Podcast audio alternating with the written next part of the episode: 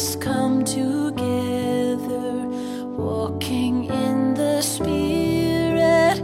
There's much to be done.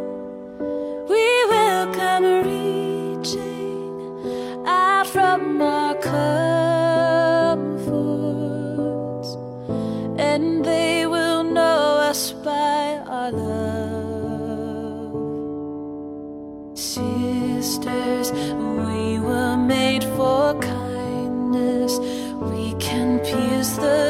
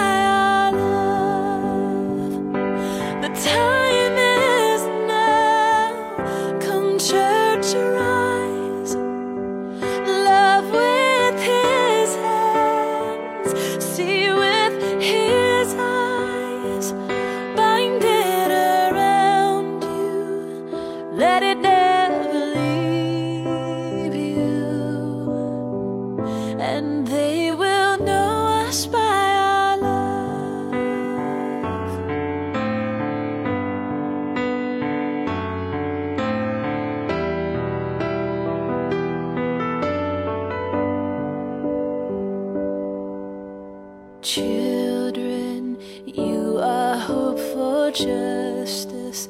Stand firm in the truth now. Set your hearts above.